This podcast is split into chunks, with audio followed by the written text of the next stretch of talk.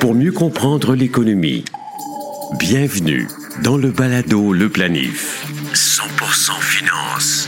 Voici Fabien Major. Bonjour et bienvenue au premier podcast francophone au Canada destiné à la saine planification de vos finances personnelles et d'affaires. On a pour vous un épisode très varié. Je vous raconte le combat d'un contribuable canadien qui a reçu des avis de cotisation pour des gains imposables de plus de 500 000 pour avoir négocié un peu trop souvent des titres spéculatifs dans son CELI. Notre invité est le planificateur financier et conseiller en gestion du patrimoine, Michael Roy. Sous ses airs sérieux et calmes de professionnel de la finance se cache le redoutable Gorgeous Mike. Voyez-vous, Michael est aussi un lutteur professionnel depuis son adolescence. On va jaser de finance et de ring. Dans l'actualité, on dit souvent que les applications tangibles de l'intelligence artificielle seront aussi révolutionnaires que la venue d'Internet. Pour nous rafraîchir la mémoire, notre capsule historique avec Isabelle Junot remonte justement aux origines du Web. Vous allez constater qu'Internet est bien plus ancien qu'on ne l'imagine. Le balado Le Planif débute à l'instant. Abréviation de l'anglo-américain International Network, Internet est un immense réseau international de télécommunications qui permet le partage de textes, photos, vidéos, données de toutes sortes et offre même l'opportunité de faire du commerce en ligne. Composé de millions de réseaux privés, publics, d'éducation, de commerce et d'institutions gouvernementales qui souvent sont regroupés en réseaux autonomes. Internet permet la transmission d'informations grâce à plusieurs protocoles de transfert de données. Depuis une quinzaine d'années, en plus des ordinateurs, différents objets y sont connectés. Téléphone, téléviseur, réfrigérateur, thermostat, éclairage et même nos voitures sont devenus intelligents. L'origine d'Internet remonte à la fin des années 60 et à l'ARPANET, un réseau militaire américain créé grâce au DARPA, Defense Advanced Research Project Agency. Le 29 octobre 1969, la première démonstration de l'ARPANET n'avait pas été très concluante. L'essai visait simplement à envoyer le mot login à des terminaux installés notamment à l'Université de Californie à Los Angeles, à UCLA, et l'Institut de recherche de Stanford. Il a fallu plus d'une heure pour recevoir les trois dernières lettres GIN. Il y a un mythe qui perdure derrière ARPANET, qui aurait été créé pour permettre au réseau de communication militaire de fonctionner malgré une attaque contre les États-Unis par l'Union soviétique. Rappelons qu'à l'époque, la guerre froide américano-soviétique était à l'honneur. Ce mythe est encore évoqué par plusieurs personnes aujourd'hui. ARPANET a plutôt été créé dans le but d'unifier les techniques de connexion entre différents ordinateurs. Pour relier efficacement des réseaux entre eux, il a fallu attendre 1974 et la création du protocole TCP/IP, créé par Vinton Graysurf, Surf, et Robert Bob Kahn, des ingénieurs et chercheurs américains considérés comme les co-inventeurs d'Internet. Soulignons que c'est durant ses études universitaires que Vint Cerf est appelé à travailler sur le projet ARPANET, le premier réseau de transmission de données par paquet. Aujourd'hui, il y a plus de 5,3 milliards d'utilisateurs d'Internet dans le monde, soit plus de 60% de la population mondiale. Le Palado Le Planif. Actualité financière. Voici Fabien Major. Encore de la jurisprudence pour le compte d'épargne libre d'impôt. Cette fois, c'est un Canadien qui a écopé en fait d'un avis de cotisation de plusieurs centaines de milliers de dollars pour avoir utilisé son CELI de manière spéculative et certainement d'avoir euh, réalisé des gains substantiels. En 2009, il a reçu une cotisation pour un revenu imposable de 44 270 dollars dans son CELI. En 2010, 180 190 dollars imposables en 2011, 330 994 imposables. Et ensuite, c'est quelque chose comme 14 000 pour l'année 2012. Ça s'est rendu loin à la Cour de l'impôt, mais il a perdu. Je vous explique un peu la situation. Elle a été décrite par Jamie Golombek pour le compte d'Advisor Edge. Jamie Golombek, qui est un, planificateur financier, également un CPA, lui, il a constaté qu'il y, a un conseiller, en fait, c'est un professionnel de la finance qui a appris à ses dépens que les séries ne sont pas destinées aux transactions fréquentes. C'est une affaire qui a été présentée devant la Cour de l'impôt qui a entraîné de lourdes factures fiscales. Alors, si l'Agence du revenu du Canada constate une activité de négociation très fréquente dans un CELI, elle pourrait faire valoir qu'on exploite une entreprise de négociation active et de cette manière, le CELI est assujetti à l'impôt sur son revenu et ses gains. C'est exactement ce qui s'est produit dans une récente décision de la Cour de l'impôt. L'affaire a été tranchée en février dernier. Elle concernait un conseiller en placement de Vancouver qui avait ouvert son premier CELI 2 janvier 2009. Au tout début, il était autogéré et tous les titres achetés et vendus étaient des placements admissibles. Ça, c'est important de mentionner parce que ça ne veut pas dire que c'est des placements admissibles qui a pas d'impôt. Vous allez voir, c'est dans le comportement qu'on peut statuer. La plupart des investissements du contribuable dans le CELI ne versaient pas de dividendes et étaient de nature spéculative, et la majorité étaient des actions d'un cent du secteur minier junior coté à la bourse de croissance TSX. Le CELI du contribuable a détenu la plupart du temps des actions pendant de très brèves périodes. Ça aussi, c'est à souligner. Il a versé les cotisations maximales de 5 000 à son CELI début janvier 2009, 2010, 2011. En décembre 2011, son CELI avait atteint une juste valeur marchande de 617 371 et en 2013, il a liquidé tout son CELI et transféré près de 547 800 en franchise d'impôt. Mais l'ARC a établi une nouvelle cotisation pour le CELI du contribuable pour chacune des années que je vous ai mentionnées en introduction, soit 2009, 2010, 2011, 2012. L'agence a affirmé que le CELI exploitait une entreprise de négociation de placement admissible et son revenu de chacune des années était assujetti à l'impôt. Et l'impôt a donc cotisé pour les sommes mentionnées qui dépassaient, euh, franchement, les, les 500 000 dollars. Wow! Et on a déterminé que si les gains d'un contribuable provenaient de valeurs mobilières qui constituent l'exploitation d'une entreprise, l'ARC tient compte de plusieurs facteurs. La fréquence des opérations, la durée des détentions, l'intention d'acquérir les titres pour les revendre avec profit, la nature, la quantité des titres et le temps consacré à l'activité. Et selon le juge, il ne faisait aucun doute que compte tenu de l'activité de négociation du CELI du contribuable, ben celui-ci exploitait effectivement une entreprise de négociation active dans son CELI. La conséquence en est clairement énoncée dans la loi de l'impôt sur le revenu et c'est écrit noir sur blanc. On, dit qu'il stipule en fait qu'un CELI, c'est généralement exonéré d'impôt. Généralement, ça c'est un mot important, sous réserve de deux exceptions détention de placement non admissible ou l'exploitation d'une entreprise. Et cette règle va contraster directement avec les règles qui régissent les opérations actives dans un REER ou un FER. En ce qui concerne ces régimes, la loi de l'impôt sur le revenu exonore les REER et les FER de paiement de l'impôt sur le revenu d'entreprise lorsque ce revenu provient d'investissements dans des placements admissibles. Alors, on va revenir à l'essentiel de l'argument du contribuable. Lui, disait que la règle exemptait un REER du paiement de l'impôt sur le revenu d'entreprise provenant d'opérations sur séance, c'est-à-dire du day trading, et ça devrait s'appliquer à un CELI. Il a fait valoir qu'il ne pouvait y avoir aucun objectif législatif à rendre un CELI imposable sur le revenu tiré de l'exploitation d'une entreprise de négociation, alors qu'un REER qui exploite la même entreprise n'est pas imposable. En répondant à cet argument, le juge a noté que le gouvernement avait fait un choix délibéré. Si le Parlement avait également voulu exonérer d'impôts le revenu d'un CELI provenant de l'exploitation d'un type particulier d'entreprise, la négociation de placement admissible, le Parlement aurait légiféré en conséquence, tout comme il l'a fait pour le REER. Et le juge a conclu que le contribuable, un investisseur professionnel qui possédait une connaissance et une expérience approfondie du marché des valeurs mobilières, qui négociait fréquemment des actions principalement de nature spéculative et détenues pendant de courtes périodes, exploitait dans les faits une entreprise de négociation dans son CELI et par conséquent, le CELI a été jugé imposable. Vous voulez voir toute cette histoire, les détails de cette histoire, vous allez la retrouver en visitant le site baladoleplanif.com.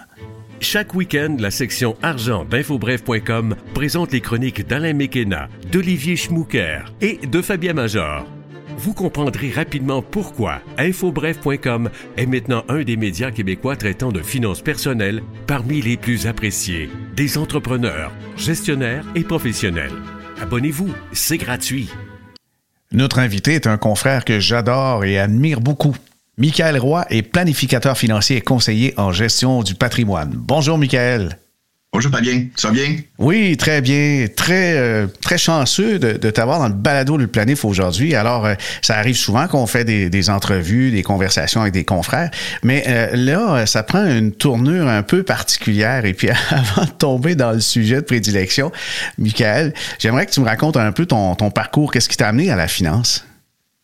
En fait, en fait, faire une histoire courte, moi, j'ai un père entrepreneur j'ai un père entrepreneur qui a une compagnie porte et fenêtre à Saint-Hyacinthe, euh, Saint-Damas plus précisément. Puis, euh, j'ai toujours, toujours eu le pas le goût à l'argent, mais qu'est-ce que l'argent peut faire, qu'est-ce que l'argent peut créer. Puis mon père m'a fait une très belle éducation financière euh, dès mon jeune âge.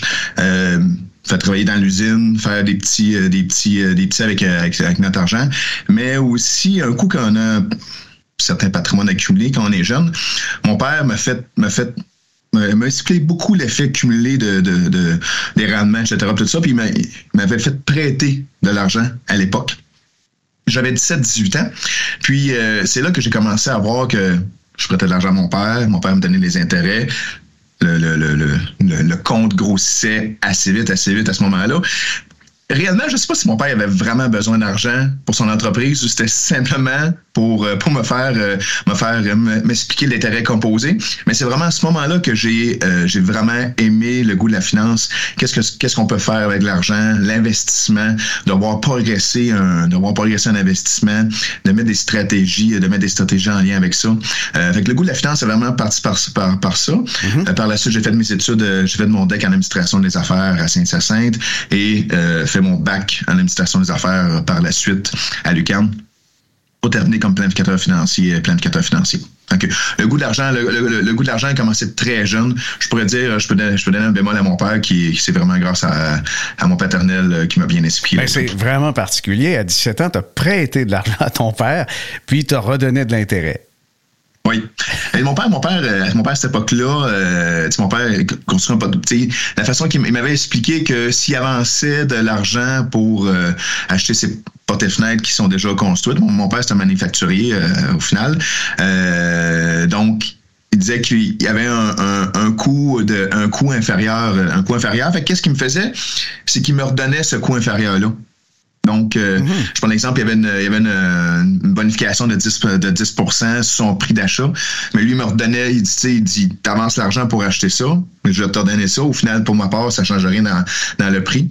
Donc, euh, au final, c'est comme je contribuais à l'entreprise en étant entrepreneur sans nécessairement prendre le risque financier. Peut-être mon, mon peut-être mon instinct d'entrepreneur a commencé à ce moment-là aussi. Peut-être. OK. Ben, il faut le dire aussi, parce que dans le domaine de la planification financière, il y a comme deux catégories. Il y a des gens qui sont employés, il y a des gens qui sont à leur compte.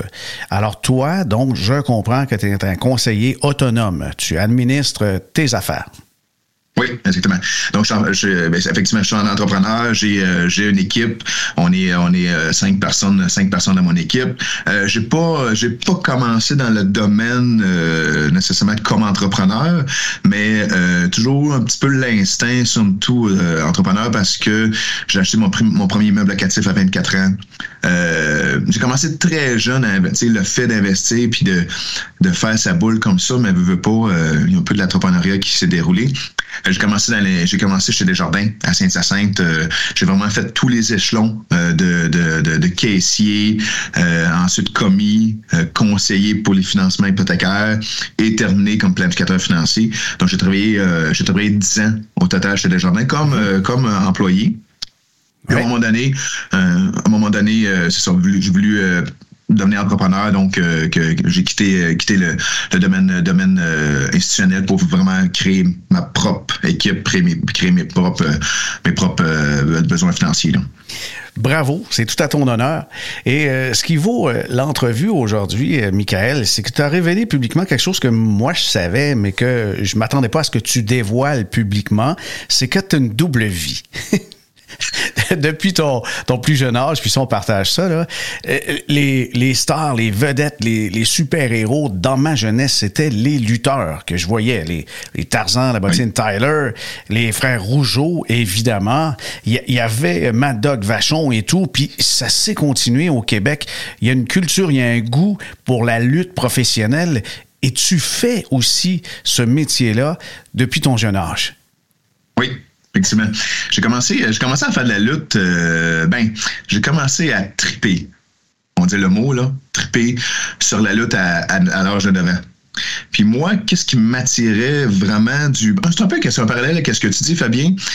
Qu'est-ce qui m'attirait vraiment du côté de la lutte? C'était pas les pirouettes, c'était pas les. Euh, les acrobaties, puis les prises, toutes les affaires-là, c'était vraiment le spectacle. C'était vraiment le côté personnage, le côté très théâtral. Comme la, mise en scène, toute la mise en scène. Exactement. Exactement. Le, côté super-héros, ça, je m'identifiais beaucoup à ça. Puis euh, mes lutteurs préférés de ma jeunesse, c'était pas des. Euh, c'était les, les Undertaker, les, les, les, personnages qui étaient très forts. Donc, je veux pas de fil en aiguille, euh, de fil en aiguille où est-ce que moi et mes amis on luttait dans mon sous-sol, on se tiroyait, on chamaillait, on était tout un personnage qu'on avait vu à la télé, à la télé euh, la semaine avant. Euh, ça, on parle à peu près de quand j'avais 10 ans, 10, de 10 à 12 ans, euh, on, le chaque vendredi soir, on était, mon père allait chercher, mon père amenait son, on appelle un Econoline, il arrivait à l'école, on était 10, 10, 12 jeunes, on embarquait dans le, dans le camion, puis nous nous apporter à la maison, puis on faisait juste se chamailler en bas. On faisait comme un petit galop de lutte, puis après ça, tout le monde partait assurément, je suis le seul qui est resté dans, qui est resté dans, à faire de la lutte, parce que à cette époque-là, c'était plus de, de, se chamailler, mais. Mais euh, c'est quand la première fois que tu es vraiment monté sur un ring? la première fois que je montais sur un ring, c'est à, l'âge de 12 ans, quand j'ai commencé mes cours, euh, mes cours de lutte, à 12 ans. Ah oui, alors ils se donnent des cours de lutte. Oui, Exactement. c'est sûr qu'à 12 ans, euh, j'ai commencé à lutter avec euh, le lutteur euh, Serge Serge Jourdouin, qui est un lutteur de la région de à Saint-Hyacinthe, à Saint-Amas. Serge Jourdouin, il était, il avait connu une carrière assez fulgurante aux États-Unis, puis vraiment une carrière professionnelle. là, était plus le bord. il luttait encore, mais pas aussi pas aussi fréquent qu'à l'époque. Puis il était, il était une bonne connaissance à mon père, puis il était, il était venu voir mon père. Il savait on était une petite gang qui faisait de la lutte. Puis il avait dit, était venu voir mon père, il dit, tu sais, j'ai un, ring de lutte, puis il dit, j'aimerais ça ouvrir une école de lutte. Est-ce que tu crois que euh, Michael participerait? Puis euh, Phil en aiguille, on était trois. Qu'est-ce qui est vraiment spécial et unique dans, ça, c'est qu'on était trois lutteurs à faire l'école de lutte. On avait moi, mon ami associé d'immobilier euh, Manuel, qui, est qui lui lutte plus du tout, et il y avait Kevin Steen, Kevin Steen, pour les grands amateurs de lutte, c'est Kevin Owen, le, Kevin Owen, le lutteur de la WWE. Fait que moi et Kevin, Emmanuel, on, tu sais, Kevin, ça fait plusieurs années, je le connais depuis l'âge de 12 ans. Euh, on luttait ensemble à l'école de Serge Jourdain à l'âge de 12 ans. C'était en aiguille. Nous, les, les, jeunes, les jeunes, les jeunes jouent au hockey. Nous, le vendredi soir, on allait faire la lutte. C'est pas, fait qu'on pas. Puis les, jeunes qui commencent à faire la lutte, ils, comment je pourrais dire, ils, c'est dur, c'est dur à apprendre à lutter. Il faut apprendre à tomber sur le dos. Mm-hmm. euh, on n'apprend pas, on n'apprend pas tout de suite le côté théâtral là. On, on euh, apprend. on, va tirer une chose au clair tout de suite. Est-ce que euh, le ring, le, le, fond du ring, c'est souple? Est-ce que c'est matelassé? Le, ring est fait de planches euh, de 2 par 6, mhm. ou soit des 2 par 6 ou des, des, des, longues planches de plywood. Euh, donc, c'est du bois. Qu'est-ce qui absorbe le coup? C'est un, un spring. Mais le spring, euh, il va absorber les, les chocs. Mais c'est pas une trampoline. On, quand, quand on passe, de, quand on passe par le troisième câble, on, j'ai vraiment plein de questions pour toi. Là. Mais euh, tu pensais faire carrière professionnelle là-dedans euh, à, temps plein, là, parce que tu as quand même fait quoi, 400, 400 matchs? Oui, 400 matchs. Oui, mais, euh, j'ai poussé beaucoup ma, carrière. on pourrait en parler pendant très longtemps, Fabien. Là. Ma carrière a comme commencé vraiment à l'âge de, officiellement, à l'âge de 14 ans, avec Jacques Rougeau le Jean Rougeau, le, fils de Jean Rougeau, le père, Jean mm Rougeau Junior, qu'on connaît bien. Oui. Euh, Jean Rougeau, donc Serge Jourdain, malheureusement, a, dû fermer son école par faute de local. Donc, notre petite gang, on s'est retrouvé un peu bec à l'eau. On n'avait pas de, place pour pratiquer. On a vu dans les journaux que Jacques Rougeau ouvrait son école de lutte à Montréal à cette époque-là. Donc, moi, Kevin, Manuel avait poursuivi. Moi, Kevin, on voyageait trois fois par semaine aller faire les, les cours de lutte de Jacques Rougeau à cette époque-là, à 14 ans. Puis, le 7 mai 2000, je me souviens encore comme c'était hier, le 7 mai 2000, j'ai fait mon premier spectacle euh, contre Kevin, Kevin Owen. Euh, Kevin aussi faisait son premier spectacle contre moi. Euh, à l'Assomption, à, l'Assomption dans les dans les la Landière. Mm-hmm. Donc là, le fait le 7 mai 2000. Depuis ce temps-là, euh, le, les spectacles, les spectacles, mais c'est sûr à l'âge de 16 ans, je vais me faire le parallèle un peu, je vais me faire le parallèle un peu avec Kevin. C'est Kevin, je, je, suis un mordu de lutte, mais percer dans ce domaine-là, c'est très dur parce qu'il faut quasiment être américain, euh, faut parler très bien anglais, faut à la limite déménager aux États puis vraiment rouler sa bosse. Qu'est-ce que j'avais plus une passion en finance puis je savais que j'allais mieux réussir ma vie euh, en finance que, que lutteur professionnel. Mais euh, combien ça peut gagner un, lutteur professionnel, quelqu'un qui fait ça à temps plein? Mais, une personne comme Kevin peut gagner avec les avec les, les les frais de redevance, tout ça. Il peut gagner entre euh, un et peut gagner un million par année facile. Ah oui? En vente de, t-shirts, en vente de t-shirts, toutes les merchandise, toutes les affaires, tous les mm-hmm. l'équipement, puis les, les euh, ça, on parle d'une vedette là. On parle d'une vedette bien sûr. Euh, c'est sûr que celui qui est en bas de carte, puis que il peut gagner entre 100 200 000 par année. 100 puis 200 000 par année. et, une carrière dure combien de temps comme, comme lutteur professionnel? Mais la carrière de lutteur professionnel, c'est vraiment un siège injectable. Dans le sens que quand tu es au goût du jour, puis que les, les fans t'apprécient, tu, peux, tu, peux durer tu peux durer très longtemps. Mais quand les, les, les, les t'embarques plus dans les histoires du jour, euh, carrière peut durer, euh, tu sais, à la télé, bien sûr, là, ça peut durer un an, comme ça peut durer 15 euh, ans. Donc, c'est c'est très dur. Tu sais, des, des, histoires comme Kevin, c'est vraiment des histoires, des histoires exceptionnelles. Mm-hmm. Je savais, moi, que j'aurais pas pu euh, adhérer à cette histoire-là. Donc, c'est pour ça que j'ai construit plus mes études, moi, en finance à ce moment-là. Mais de faire un aiguille, pareil, je, gardais peut-être une petite lueur, somme tout, parce que je luttais souvent. J'étais à faire quelques combats aux États-Unis. Est-ce que, tu sais, je, poussais pareil, mais je, je laissais pas faire mes études ça, ça l'arrivait, ça l'arrivait, mais je continuais tout le temps mon parallèle, euh, mon parallèle scolaire euh, à côté, tu sais, faire mon deck, puis mon bac par la suite. Mais de, à chaque fin de semaine, je variais des fois entre un et deux matchs par semaine, euh, lutter à travers le Québec, où euh, on allait des fois plus en bordure des États-Unis, là, parce que c'était pas, c'est pas légal à ce moment-là, là, mm-hmm. plus en bordure des États-Unis. Ton nom d'artiste, c'est Gorgeous Mike, c'est ça? Oui, exactement. Dis-moi, Gorgeous. Euh, d'abord, euh, ça fait longtemps. Avant, c'était peut-être, euh, comment je pourrais dire, une légende. On n'était pas sûr. La lutte, si tu as arrangé. C'est une mise en scène, c'est arrangé. Oui, on le sait. Mais vous bougez quand même. Il faut être en forme pour faire ça. Oui, effectivement. Effectivement on, tout le monde le sait. C'était dernièrement, la lutte, la lutte, la lutte, ça reste un sport tabou. Ça reste un sport qui était probablement plus écouté que le hockey il y a une certaine époque, mais la, lutte reste un sport tabou, puis tu jases avec tes amis, puis quand tu dis que tu fais tu parles de la lutte ou tout ça, mais là tout le monde, tu euh, pas tout le monde qui divulgue quand, quand, quand, quand qui, écoute ça, mais reste que au Centre Bell dernièrement, le Centre Bell était complet. Euh, à chaque fois qu'il y a des événements, c'est complet. Reste qu'il y a un engouement derrière, derrière, derrière la lutte professionnelle. Mm-hmm. Ben oui, ça, reste un sport, ça, reste un sport, un sport comme les autres. C'est juste qu'on sait tous que c'est un spectacle. Oui. C'est scripté. Alors, le fait que c'est un spectacle, j'imagine que la, formation, l'entraînement, ça se fait en deux étapes. Il y a un côté mise en scène comédien, puis il y a aussi la forme physique, puisque vous faites des vraies cascades. Oui, exactement. exactement. C'est euh, là le, fait d'un lutteur, euh, je toujours dit, un lutteur, c'est complet. Parce qu'un lutteur doit être athlétique, euh, doit, oui, il les cascades, doit être en forme, mais il doit avoir un charisme aussi.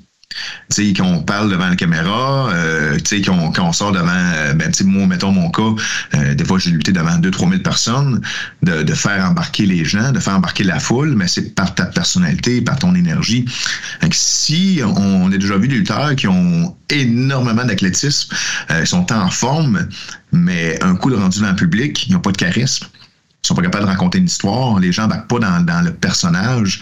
Dans ce temps-là, un peu comme dans n'importe quel domaine. Euh, c'est préférable d'avoir un lutteur, va, va, des, des John Cena de ce monde, c'est pas des lutteurs exceptionnels, mais c'était des lutteurs, des Hulk Hogan, on a l'exemple parfait. Ouais. Hulk Hogan, c'était pas des lutteurs, c'était pas des lutteurs exceptionnels en termes de, de, de, prise, tout ça, mais il y avait un, un, énorme charisme, une énorme énergie qui ah était capable de faire euh, je, je pense aussi que l'originalité du look y est pour beaucoup.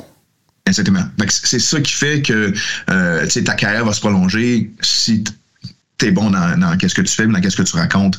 Le côté, euh, un peu comme dans, tu dans un, peu dans n'importe quel domaine, quelqu'un qui, qui, qui veut, qui a, qui a, une belle personnalité, une belle énergie, mais il va persévérer, puis il va finir par, par aller plus loin que le, celui qui, qui connaît juste la matière, mais qui pas capable de bien la divulguer ou vice-versa, un peu comme notre domaine à nous, là, comme planificateur financier. Mais il y a quelques lutteurs qui sont servis de cette profession-là pour bifurquer, aller vers d'autres choses, notamment euh, sont devenus des, des acteurs, euh, sont devenus des comédiens. Et il y, y, en a quelques-uns, euh, donc tu peux nous, nous citer en exemple? Oui, effectivement. On, parle, on, connaît, on, on connaît tous euh, Dwayne euh, The Rock Johnson, OK? Euh, qui, qui est pas The, the, the Rock, oui, oui. La, the, the Rock, c'est ça. Grande star du moment qui facture, je pense que ses cachets, c'est dans des dizaines de millions chaque année. Là. Exactement. Puis ça part, ça y part vraiment de, de, de sa carrière de lutteur. Donc on l'a connu vraiment par la lutte. Euh, John Cena, John Cena, euh, qui lui aussi commence à connaître beaucoup euh, une carrière très forte, très forte en, en tant qu'acteur, que c'est un, c'est un lutteur très connu. Dave, Dave Bautista, que, que lui on le voit plus dans les rôles de méchants. Ah, ah oui, je savais pas que Bautista ça a été aussi un lutteur. Exactement. Donc, c'est un, recule, mettons, le 5 ans, qui était une époque des années 2000, qui était très connu, qui était dans, en haute carte, en haute carte. Mais encore là, c'était des, c'est des lutteurs, ça, qui ont pas, euh, je veux pas, je veux pas me faire euh, lancer sa place publique des, des pommes, mais tu sais, c'est pas le lutteur qui avait un, un tu sais, il avait des beaux physiques, mais il faisait pas des prises exceptionnelles. C'était pas des, des lutteurs athlétiques, mais il y avait un charisme, un mm -hmm. très fort charisme. Ah ouais, oui. Ça, Alors, Bautista, pour que les gens le, le, le cernent, là, c'est Gardien de la Galaxie, aussi récemment, c'est de la Onion. Exactement, exactement, c'est ça. Puis là, sa, sa franchise, c'est ça, il gagne énormément de popularité dans cette franchise-là. Puis je pense que cette franchise-là le fait connaître, le fait connaître aussi euh, au, euh, en parallèle à ça, là, vraiment. Mm -hmm. Alors, ça mène à tout, euh, ça, ça, mène même à la planification financière, à la, à la finance, oui. la gestion de portefeuille. T'en es l'exemple flagrant, euh, Michael. Et est-ce qu'on peut faire des parallèles? Parce qu'on on mentionnait plutôt que la lutte s'est arrangée. Est-ce que la finance est arrangée? Non. mais, mais, en soi, le, le, moi, le parallèle que je fais, c'est un parallèle plus d'athlète. Euh, c'est un parallèle d'athlète parce que euh, je veux pas mon background pour devenir lutteur professionnel, ça n'a pas été facile, mais j'ai dû utiliser la persévérance, j'ai dû m'entraîner, euh, j'ai dû avoir une discipline. Donc, la, la rigueur. Exactement. Rigueur et discipline. Je mets beaucoup ce parallèle-là avec mes clients rigueur et discipline dans les investissements, rigueur et discipline dans le plan financier. Rigueur et discipline aussi, aussi banal que rigueur et discipline dans, dans le mode de dépense. Euh, si on a, si on a, un budget, ben puis on mettons on veut faire un voyage X à, l'endroit euh, puis on s'est dit euh, ensemble moi la relation moi et les clients on se dit on doit mettre tant par semaine tant par mois pour que votre voyage soit réaliste c'est certain que si on n'a pas la discipline de mettre ce montant-là, mm -hmm. mais veut, veut pas, ça se peut que le plan et le plan arrive pas à bon port. Je fais beaucoup de parallèle, je fais beaucoup de parallèle à ça en termes de la, la, ma carrière de lutteur parce que si j'avais pas eu la discipline, oui, j'ai pas fait carrière aux États-Unis, mais j'ai quand même très bien réussi ma carrière au, au Québec. Euh, si j'ai pas eu la discipline, cette rigueur-là, je, je, ne serais pas où est-ce que je suis là. Okay? On peut faire, un lien aussi du point de vue client avec son plan financier. Si vous avez un scénario avec un match, la fin, vous la connaissez d'avance? Oui. Alors, dans le plan financier, on connaît aussi quand on livre le plan, euh, on sait que ça fonctionne et la personne peut se permettre de prendre une retraite, par exemple, à 57 ans, puis les chiffres fonctionnent, mais il y a des variables. Et euh, donc, c'est, les matchs sont toujours euh, très, très planifiés et exécutés ensuite? Oui, c'est, puis, la, variable, je, je, fais un parallèle à la variable, tu sais, qu'est-ce qu'on connaît l'année passée. C'est l'année passée, les corrections boursières. Mais mais le parallèle à la, carrière de c'est que je me suis blessé deux, trois fois. Euh, mais quand ces, événements-là arrivent, ça fait C'est comme je disais, je ne veux pas me faire blesser si je fais de la lutte professionnelle. Impossible. Mm-hmm. C'est sûr qu'un jour ou l'autre, un jour l'autre, je vais me blesser. Mais c'est quelqu'un qui c'est comme quelqu'un qui investit dans les marchés boursiers. Il veut pas puis qui dit ben je vais investir dans les marchés boursiers, mais je ne veux pas perdre de l'argent ça va, ça va, je dis pas de perdre de l'argent, mais tu sais, on va vivre avec des replis. il y a des replis temporaires, mais ça existe. Exactement. c'est le même parallèle, c'est vraiment le même parallèle, tu sais. Euh, exactement. Je vois vraiment le parallèle à ça. Puis, si je peux, je peux me permettre, j'ai, je, je veux faire un, j'ai lu un livre dernièrement sur qui fait un peu, qui explique un peu ça, tu sais, le livre de John Co. Willink, Willink de Discipline Equal Freedom. Je sais pas si tu as déjà lu ce livre-là, Fabien? Non, pas du tout. Alors, la discipline euh, apporte euh, l'autonomie, la liberté. Exactement. Ben, on parle, John Cole parle beaucoup de ce livre-là de, dans, quelqu'un qui, a une discipline, quelqu'un qui, qui, qui est ordonné, mais va toujours être en mesure d'accomplir ces choses dans sa vie. Parce qu'il y a un plan, il y a un objectif, puis, ben, ils vont en ce sens, ils vont en ce sens à, prendre les actions pour les réaliser, ces, objectifs. Parallèle beaucoup au plan financier, parallèle beaucoup euh, au, euh, euh, à ma carrière d'auteur. Ça, ça ressemble énormément. Qu'est-ce qui frappe en tout cas, euh, Michael, pour te côtoyer depuis quelques années, euh, c'est ton calme légendaire. Et puis devant les clients, euh, justement, comme lutteur, tu dois réagir et tu dois jouer un jeu. devant tes clients, ben là, on, on joue pas de jeu, on est en train de des fois rassurer les clients dans ce que tu observes avec les incertitudes du marché. Qu'est-ce que tu leur racontes de bon? Ben, c'est, de rester patient, c'est de, de, de, d'être calme, puis de comprendre, de comprendre. Dans un certain temps, on, on, on est des êtres humains. Puis les gens font affaire avec nous parce qu'on est des êtres humains, nous aussi. Fait qu'on gère les émotions, c'est de comprendre l'émotion, de où est-ce que ça vient, qu'est-ce que, qu'est-ce des fois c'est un, c'est passager, mais quand on est, quand on est en mesure de, de bien les accompagner, de, de bien gérer les émotions, puis de dire que le, le, le qu'on garde la route, qu'on qu'on n'a pas à changer à chaque à chaque variable.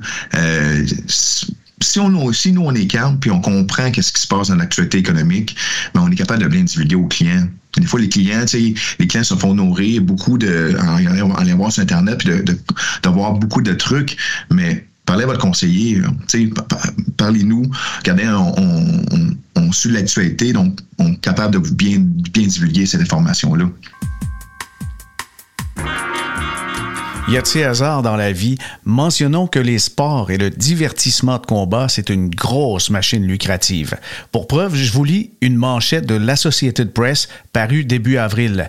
La WWE et la société qui gère l'Ultimate Fighting Championship, ou UFC, vont se regrouper pour créer une société de divertissement sportif d'une valeur de 21,4 milliards de dollars US.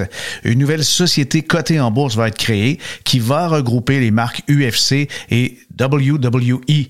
La Endeavor Group Holding détiendra une participation majoritaire de 51 et la nouvelle société, ben, les actionnaires actuels de la WWE détiendra une participation de 49% Les sociétés estiment la valeur d'entreprise de UFC à 12 milliards, celle de la WWE à 9,3 milliards. Ah oui, ben, je, on, devrait. Merci à notre invité du jour, le planificateur financier et conseiller en gestion du patrimoine, Michael Roy.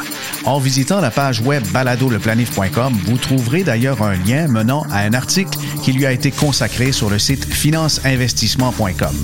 Enfin, écrivez-moi à fm.fabienmajor.com ou via les réseaux sociaux pour me formuler des suggestions d'invités ou des thèmes abordés dans nos prochains podcasts. Ici Fabien Major. À bientôt.